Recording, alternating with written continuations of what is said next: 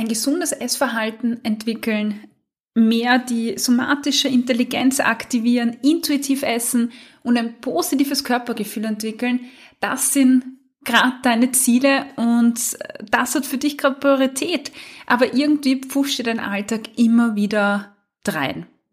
Projekte, Termine, Alltagsverpflichtungen und du würdest dir nichts anderes wünschen, als einfach mal, ja, Raum für dich zu haben. Ein paar Tage, wo du abschalten kannst, wo du dich nur um dich kümmern kannst.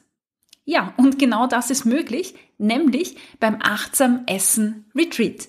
Das findet im August 2021 statt in Salzburg und dort geht es darum, dass du nur Zeit für dich hast, um an deinem positiven Körpergefühl zu arbeiten und das intuitive, achtsame Essen für dich zu vertiefen.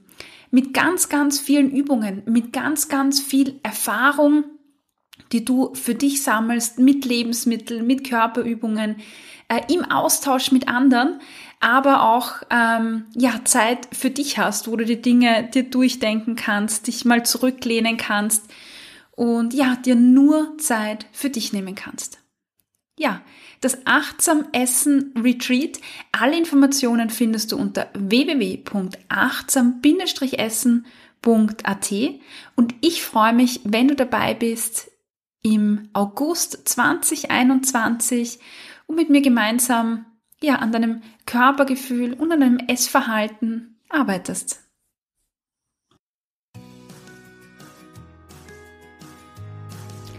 Hallo und herzlich willkommen beim Achtsam Essen Podcast. Dein Podcast für ein positives Körpergefühl und ein gesundes Essverhalten. Mein Name ist Cornelia Fichtel. Ich bin klinische Psychologin, Gesundheitspsychologin mit dem Schwerpunkt Essverhalten und ich freue mich, dass du heute dabei bist.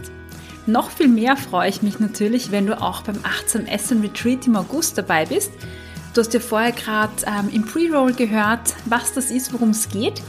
Es gibt noch ein paar freie Plätze und ja, ich freue mich riesig. Es sind einige ehemalige Kursteilnehmerinnen dabei und Coaches. Also sei auch du ähm, gerne dabei. Weiter geht's mit unserer Reihe zum Thema emotionales Essen.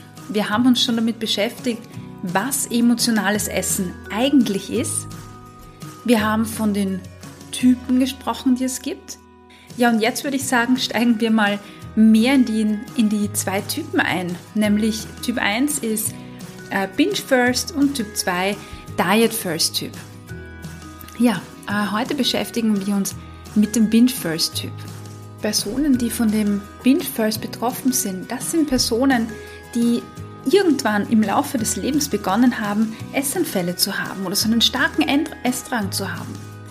Und einige davon kennen vielleicht sogar konkrete Auslöser, sodass man sagt, ah, ich hatte mal ein traumatisches Erlebnis, da ist was ganz Schlimmes passiert und da hat es begonnen. Oder ähm, da gab es eine Scheidung und da hat es begonnen. Ähm, einige sagen auch, ich kann mich zurückerinnern, in meiner Kindheit war das schon so. Meine Mutter war ähm, schon vielleicht eine emotionsregulierende Esserin, da habe ich das gesehen, dass wir immer, keine Ahnung, wenn es langweilig war oder so gegessen haben oder dass Emotionen nie thematisiert worden sind und dass wir halt mehr gegessen haben. Aber ich muss sagen, das ist nur ein kleiner Teil der Betroffenen, äh, denen das so bewusst ist. Ähm, viele emotionale Esser oder emotionsregulierende Esserinnen, wie ich das einfach lieber bezeichne, weil es korrekter ist, ähm, die wissen gar nicht so, so richtig, woher kommt das überhaupt, diese Essanfälle. Und dann passiert oft ein großer Fehler. Und ich würde diesen Fehler jetzt mal als Problemfokus beschreiben. Wir Menschen sind ja tendenziell so gepolt, dass wir Probleme irgendwie zerlegen wollen, genau analysieren wollen. Und genau so passiert das auch mit Essenfällen oder so, ja, wirklich so Binge-Anfällen. Sehr gerne werden nämlich die Essenfälle bis aufs kleinste Detail seziert und auseinandergenommen und zerlegt und geschaut, was ist da passiert und warum war das so? Also Vielleicht sucht man dann direkt vor dem Essanfall auch nach konkreten Auslösern, als, als gäbe es so ein, einen Schalter, der durch irgendetwas umgelegt wird und dann passiert das. Ja, und vielleicht kennst du das auch und das endet dann natürlich irgendwo auch im, naja, im Frust vielleicht, weil man sich dumm und dämlich sucht und meistens wahrscheinlich nichts Konkretes findet.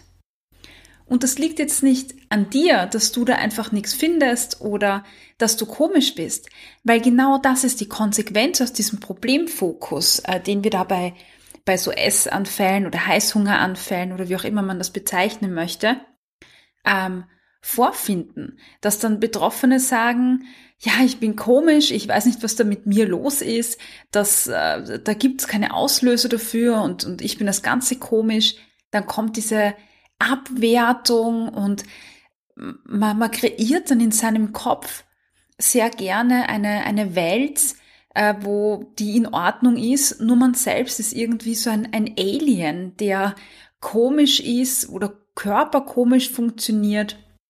Bei allen anderen ist es anders, nur bei einem selbst nicht. Und das ist nicht so. Keine Sorge, es gibt ganz, ganz selten Fälle oder zumindest das ist jetzt keine wissenschaftliche Aussage, das ist einfach meine Praxiserfahrung.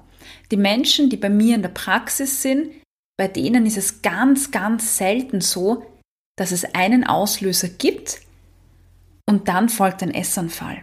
Und bei dir wird es höchstwahrscheinlich in den meisten Situationen auch so sein. Ja, also Warum bringt denn das jetzt eigentlich nichts, konkrete Essanfälle oder die Auslöse davor, also kurz davor, äh, zu suchen oder, oder zu versuchen, die ausfindig zu machen? Das Grundproblem liegt nicht daran, dass es einen konkreten Auslöser im Regelfall gibt, der den Schalter umlegt und zum Essanfall führt. Du kannst dir das vorstellen wie, ja, ich sage jetzt mal ein Wasserglas. Ein Wasserglas hat eine bestimmte Größe, sagen wir 250 Milliliter. Und wenn du einen Wasserkrug nimmst und in dieses Wasserglas immer etwas reinleerst und reinleerst und reinleerst, dann passiert nichts. Das Wasserglas kann sich auffüllen, weil es haben ja 250 Milliliter drin Platz. Aber irgendwann im Laufe des Tages vielleicht oder sogar im Laufe der Woche kommt es dazu, dass man aus dem Wasserkrug zu viel reinleert in das Wasserglas und dann geht das Wasserglas über. Aber es geht ja eigentlich gar nicht um diesen letzten Tropfen, der das Glas zum Überlaufen bringt, sondern es gab ja schon ganz, ganz viele Situationen, mit denen sich das Wasserglas aufgefüllt hat. Und bei Essanfällen ist es genau das Gleiche oder ähnlich. Es kommt häppchenweise immer etwas dazu und irgendwann geht's über. Und dieses Übergehen ist jetzt ähm, kein Wasser natürlich bei uns Menschen, sondern dieses Übergehen ist im, im menschlichen Fall quasi ähm, Spannung. Ja, und da kann ich tatsächlich eindeutig sagen, das ist sehr gut wissenschaftlich fundiert, es geht um Spannung. Und wenn ich von Spannung rede, dann meine ich die Anspannung. Und Anspannung haben wir immer dann, wenn wir zum Beispiel unter Stress stehen, wenn uns etwas belastet. Ähm, also all diese Anforderungen, mit denen wir tagtäglich konfrontiert sind. Das ist gut so. Also ich will jetzt nicht sagen, dass Anforderungen, die wir so haben, im Tag schlecht sind, weil dadurch lernen wir, wir entwickeln uns, wir bringen Leistung, wir entwickeln uns weiter, äh, wir werden besser vielleicht in unserem Job. Aber so wie überall ist nur Spannung einfach nicht gut oder nur Anspannung. Das heißt, ich brauche auch Phasen, wo ich mich wieder entspannen kann. Das ist ein ganz simples Prinzip, das in, in, ja, das in der Homöostase ähm, vorherrscht. Immer ein Abwechseln von verschiedenen Kräften oder Zuständen. Wir brauchen Anspannung, wir brauchen aber auch Entspannung. Und wenn diese Entspannung fehlt oder aber diese Entspannung ähm, nicht ausreicht, um diese ganze Anspannung aufzuwägen, wenn also zu viel Anspannung da ist und ich zu wenig Entspannung habe, ja, dann führt diese Disbalance, dieses Ungleichgewicht einfach dazu, dass die einen vielleicht äh, ein, mm, einen Schreikrampf bekommen, die anderen greifen vielleicht zum Alkohol, die nächsten zu ähm, Tabakwaren und die anderen einfach zu essen. Aber ich, ich würde jetzt fast sagen, ich weiß jetzt nicht, ähm, ob die, die Zahl, bitte nagel mich da nicht fest, aber ich würde tatsächlich sagen, dass einfach die Mehrheit, ja, weiß nicht, 70 Prozent, 80 Prozent der Probleme oder Symptome, die wir als Mensch so haben, aus so einem Ungleichgewicht resultiert zwischen Anspannung und Entspannung. Ich fasse das nochmal kurz zusammen. Wir haben gesagt, dass ähm, Essanfälle per se jetzt analysieren in einigen Situationen wahrscheinlich tatsächlich hilfreich sein kann und auch hilfreich ist. Grundsätzlich aber ein Essanfall jetzt nicht den Auslöser X davor hat und somit ist es meistens einfach nicht sinnvoll, sich nur darauf zu fokussieren, was war unmittelbar vor dem Essanfall X, weil es so ist wie ein Wasserglas, dass sich ähm, Dinge quasi aufbauen und der Essanfall am Ende, dieses Übergehen des Wasserglases, ist quasi diese völlige Entladung der Anspannung, die da war. Wir müssen uns also die Frage stellen, was führt zu dieser ganzen Anspannung und wie kann ich die Anspannung ja einfach reduzieren, bevor das Glas übergeht. Wenn jetzt also ähm, das Wasser in unserem Wasserglas für Anspannung steht, dann ist also jetzt die Frage, wie kommt es zu dieser Anspannung? Welche Mechanismen liegen denn im Hintergrund, die dazu führen, dass wir uns ähm, anspannen oder Körper einfach ähm, ja unter Stress steht, sage ich jetzt mal. So ist es. Und dazu gibt's, äh, wie gesagt, ganz, ganz viele Studien, die sich damit beschäftigt haben, was haben quasi zum Beispiel Binge-Eaterinnen oder emotionale Esserinnen gemeinsam. Ein paar dieser Studien äh, gebe ich dir in die Shownotes, sodass du, wenn du möchtest, die Studien suchen und auch gerne nachlesen kannst.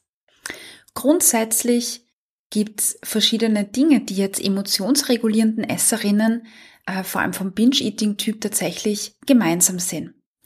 Als das Thema emotionales Essen noch äh, jünger war, hat man sich in den Forschungsarbeiten sehr stark auf Emotionen fokussiert. Das heißt, man hat eigentlich hauptsächlich untersucht vor Essanfällen oder generell bei emotionsregulierenden Esserinnen, welche Emotionen sind denn da vorherrschend und wie gehen Betroffene mit Emotionen um. Und ähm, sehr spannend waren hier die Ergebnisse, die gezeigt haben, dass emotionsregulierende Esserinnen nicht so gut angeben können, wie geht's mir gerade? Was fühle ich gerade? Es gibt also Schwierigkeiten dabei einzuschätzen, wie ist gerade mein emotionaler Zustand und das auch in unterschiedlichen Intensitäten. Und es hat sich gezeigt, dass vor allem ganz starke Freude und ganz starke ähm, Ärger zum Beispiel sehr gut identifiziert werden können. Aber die leichteren Intensitäten, also sprich, wenn das Wasserglas nur ganz wenig gefüllt ist oder zur Hälfte gefüllt ist, das gar nicht so gut eingeschätzt werden kann. Also nur dann, wenn die Emotionen ganz, ganz intensiv sind, dann werden die gespürt. Und die Besonderheit äh, bei dieser Erkenntnis ist jetzt, dass wir zum Beispiel in der Psychologie davon ausgehen, dass es sowas wie unterschiedliche Anspannungslevel gibt.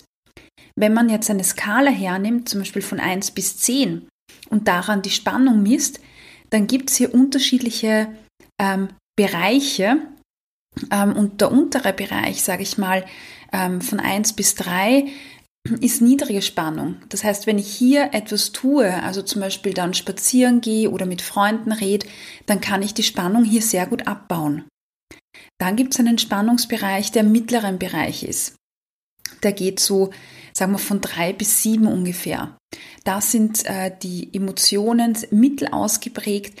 Und auch hier, wenn ich das wahrnehme, dass ich gerade da bin in diesem Bereich, dann kann ich auch noch gut ähm, jetzt Strategien ähm, einsetzen, um meine Anspannung abzubauen. Also als Beispiel äh, wieder Bewegung machen, mit Freunden reden, die Gedanken aufschreiben, drüber reden, wie es einem geht, Meditation, was auch immer. Also je nachdem, was, was mir einfach als Person gut tut. Aber sobald eine Emotion im Hochspannungsbereich ist, also über sieben, zwischen sieben und zehn zum Beispiel, ist die Emotion so intensiv, dass ich nichts mehr dagegen tun kann. Dann bin ich quasi meiner Emotion ausgeliefert. Und ich habe das schon mal in einer Folge erzählt, als ich gesagt habe, ich kann mich nicht entscheiden, verliebt zu sein oder nicht mehr traurig zu sein. Und das genau ist dieser Hochspannungsbereich, wenn die Emotion schon da ist. Und bei ähm, emotionsregulierenden Esserinnen zeigt sich, dass die die Emotion hauptsächlich dann wahrnehmen, wenn die in diesem Hochspannungsbereich drinnen sind. Und dann ist es wie dieses Übergehen des Wasserglases und wie eine Explosion. Da ist die Emotion schon so intensiv, dass ich kaum mehr etwas tun kann. Und da liegt jetzt so ein bisschen die Krux beim emotionsregulierenden Essverhalten. Wenn ich nicht erkenne, wie es mir geht und wie hoch mein äh, Spannungslevel gerade ist, dann tue ich mir ganz schwer, auch natürlich rechtzeitig Maßnahmen zu setzen.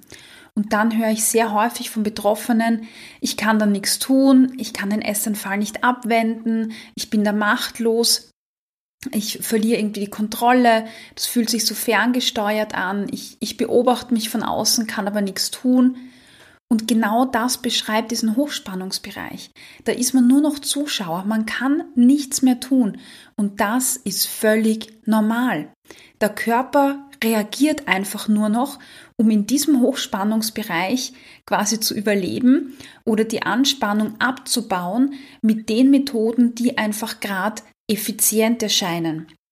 Für manche ist es dann ein richtiger Wutausbruch, den sie nicht kontrollieren können.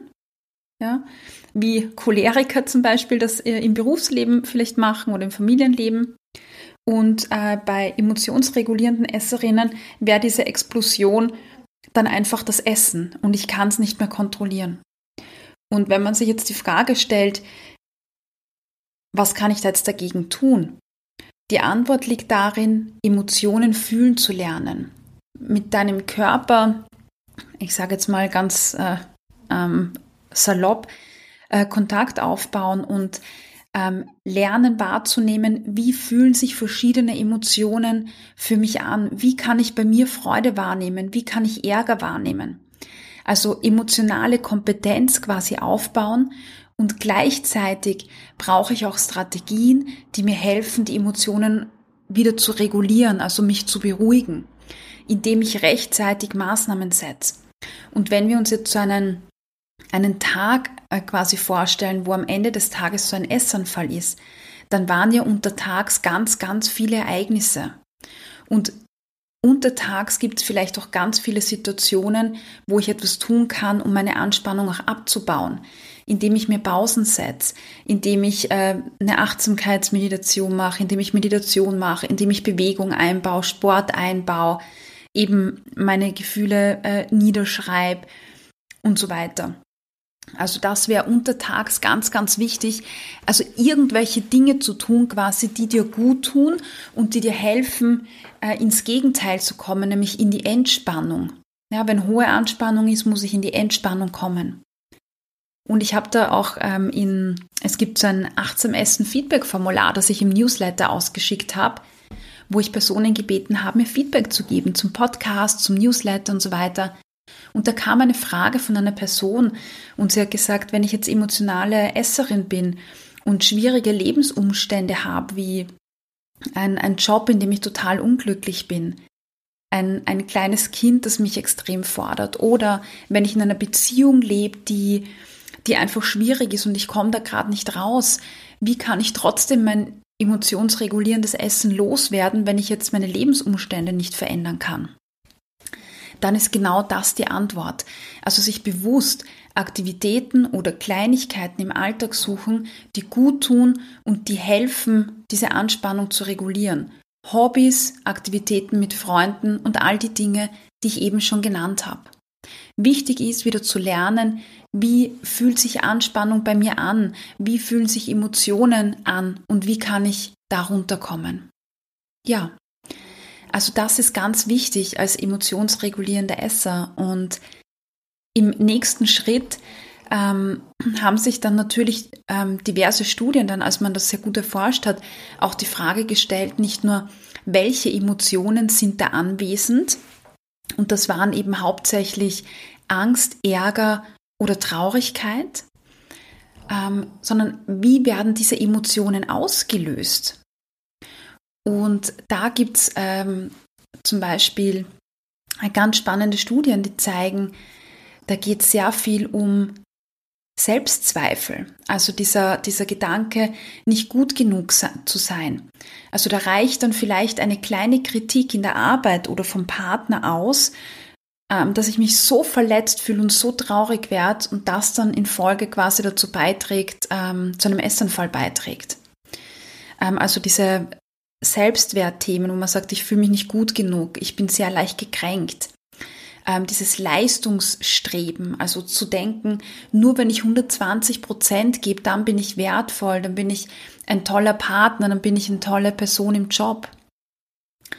Oder sich immer nur um andere zu kümmern, also diese Aufopferungsgabe, dass ich ähm, rund um die Uhr, wenn mich irgendwer anruft, ähm, springe, mich nicht abgrenzen kann. Ähm, das sind ganz eindeutige Charakteristika, die bei emotionsregulierenden Esserinnen ähm, vorhanden sind. Und da geht es dann natürlich auch darum, die Selbstzweifel Schritt für Schritt lernen abzulegen, mehr Selbstsicherheit ähm, aufzubauen. Also diese ganzen Unsicherheiten mit sich selbst, mit der eigenen Person, dieses Gedankenkreisen, da auch Techniken ähm, zu lernen, ähm, da auch wieder abzuschalten. Da gibt es ganz, ganz tolle Techniken dazu. Und ja, das sind Dinge, wo man äh, dranbleiben muss und darf und soll. Ich möchte kurz erzählen, ich hatte gerade äh, die Fortbildung Ernährungspsychologie, die ich leite, wo ich genau über diese Themen äh, spreche und, und Fachpersonen ausbilde in dem Bereich. Und da war ähm, Christian zu uns bei Gast, den ihr vielleicht aus einer Podcast-Folge schon kennt äh, von mir. Mit dem gab es zwei Interviews, die kann ich euch gerne unten verlinken. Und Christian hat in der Fortbildung über seinen äh, Weg als äh, emotionaler Esser, emotionsregulierender Esser und Binge-Eater gesprochen. Und ich habe ihn irgendwann gefragt, du Christian, ähm, du redest jetzt davon, dass du einfach ganz, ganz viel äh, Druck hast und Stress äh, hattest und auch hast. Und wenn ich dir damals noch vor zwei Jahren, quasi wo die Einsicht noch nicht da war, gesagt hätte, dass es ähm, dein emotionales Essen an Stress liegt und an Anspannung liegt, ähm, hättest du mir das geglaubt? Und er hat dann gelacht und, und meinte, nein, also wenn du mir vor zwei Jahren gesagt hättest, ähm, ich muss mehr auf mein Stresslevel achten und äh, mehr Ausgleich im Alltag finden und das ist so die Ursache für meine Essanfälle, hätte ich dir gesagt, du bist verrückt. Also ich war da überhaupt nicht offen dafür. Und ich merke das auch bei Personen, mit denen ich ähm, arbeite, dass ähm, sehr häufig der Fokus eben nur auf diesen Essanfällen liegt und man die Essanfälle loswerden möchte und gleichzeitig so ein bisschen die Augen verschließt vor dem, was das eigentliche Problem im Leben ist. Und dieses eigentliche Problem ähm, sind sehr häufig einfach die Lebensumstände, dass da einfach viel zu viel los ist, viel zu viele Belastungen, viel zu viel Stress, viel zu viel ähm, Selbstzweifel, der da ist, viel zu viel Unzufriedenheit einfach in verschiedenen Lebensbereichen. Man läuft nicht ganz rund quasi. Man gibt zu viel. Und das ist wirklich äh, die Sache, mit der man sich als emotionsregulierende Esserin oder Esser beschäftigen muss welche Lebensbereiche gibt es da? Da gibt es äußere Lebensbereiche wie Beziehung, Job, Familie, wo solche Unzufriedenheiten oder wo so viel Anspannung da sein kann, so viel vielleicht Belastung auch. Und dann gibt es innere Unzufriedenheiten, also sowas wie ähm, Selbstwert, Leistungsdruck, Selbstzweifel, ähm, mit denen man sich beschäftigen kann. Und beides sind Dinge, wo man ansetzen kann. Und je nachdem, wie, ob man jetzt sagt, ich bin jetzt bereit, Lebensbereiche umzukrempeln und was an meinem Job zu tun, oder ob man sagt, ich, ich rede mit meinem Chef, dass ich da was ändern kann und vielleicht neue Bereiche finden kann, wo ich eingesetzt werden kann. oder ob ich sage, nein, ich fange jetzt mal mit meinen Selbstzweifeln an, daran zu arbeiten, mehr Self-Confident aufzubauen, äh, Confidence aufzubauen. Das bleibt dir überlassen. Ich glaube, du musst jetzt nicht äh, gleich die weltbewegenden Veränderungen in deinem Leben machen. Such dir einfach die Bereiche raus, wo du sagst, ja, ich weiß, das ist ein Thema bei mir, zum Beispiel Selbstzweifel, und beginn hier zu arbeiten. Und dann wirst du sehen, je mehr du diese ich nenne es jetzt mal Unzufriedenheiten quasi abbauen kannst und dich da selbst stärken kannst, je mehr du schaust, dass du deine Anspannung abbauen kannst, desto weniger werden in der Regel die Essanfälle. Und natürlich braucht das alles Zeit. Aber das ist wirklich eine Sache, die ich dir nahelegen möchte. Fokussiere dich nicht äh, darauf, wie kann ich Essanfälle vorbeugen, sondern schau wirklich, ähm, welche Strategien oder welche Themen kann ich in mein Leben holen, die mir helfen, weil das ist die eigentliche Ursache. Äh, nur Techniken zu finden, wie du Essanfälle vorbeugst oder verhindern kannst, ist quasi Ursachen, äh, ist, ist Symptombekämpfung. Und das, was du ja wahrscheinlich machen möchtest, ist Ursachenbekämpfung. Das ist wie äh, Spannungskopfschmerz zu haben und ständig Kopfschmerztabletten zu nehmen, anstatt was an, an, der, an der Spannung im Schulterbereich zu ändern. Und das ist das, was es braucht. Also nochmal auf den Punkt gebracht, beim emotionsregulierenden Essverhalten geht es im, Prinzip darum, dass ich mit Essen meine Emotionen runterschrauben möchte, weil sie so intensiv werden. Und wenn sie intensiv werden und explodieren, quasi kommt zu einem Essanfall. Und dieses, ähm, dass die Emotionen zu intensiv werden und ich Emotionen regulieren muss, hängt damit zusammen, dass wenig Bewusstsein darüber besteht, wie geht's mir gerade und wie merke ich das.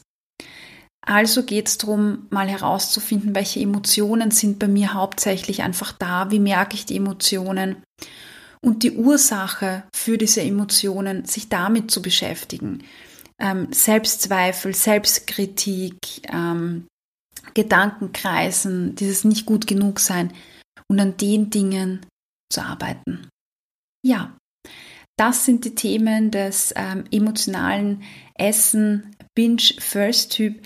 Das sind Personen, die Essanfälle haben, weil sie sie irgendwann im Leben angelernt haben, egal ob als Kind, ähm, oder später als Erwachsener. Auf jeden Fall hat man irgendwann im Leben gelernt, dass Essen hilft, sich besser zu fühlen, weil Essen hilft, die Anspannung abzubauen, indem auch positive Emotionen ausgeschüttet werden. Und wenn ich positive Emotionen beim Essen ausschütte, geht das gleichzeitig einher mit einer Entspannung. Und deshalb hilft emotionales Essen auch tatsächlich.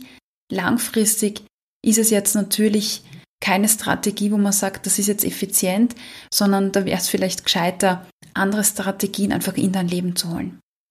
Ja, und ich bin gespannt, wie die Folge auf dich wirkt, äh, was du dir da mitnimmst. Du kannst gerne das Feedback-Formular benutzen äh, und mir mitteilen, wie du den Podcast findest, welche Themen du toll findest. Ich gebe das in die Show Notes. Ich freue mich aber auch über E-Mails, über deine Erfahrungen im Zusammenhang mit dem emotionsregulierenden Essen und ja, nächste Woche geht es dann weiter und schauen wir uns an äh, den Diet First Typen. Was sind da die Ursachen, was sind da die Mechanismen und was kannst du da für dich im Alltag tun? Ja, und bis dahin ähm, wünsche ich dir alles Gute, sei achtsam mit dir, mit deinen Emotionen und genieße. Alles Liebe. Tschüss.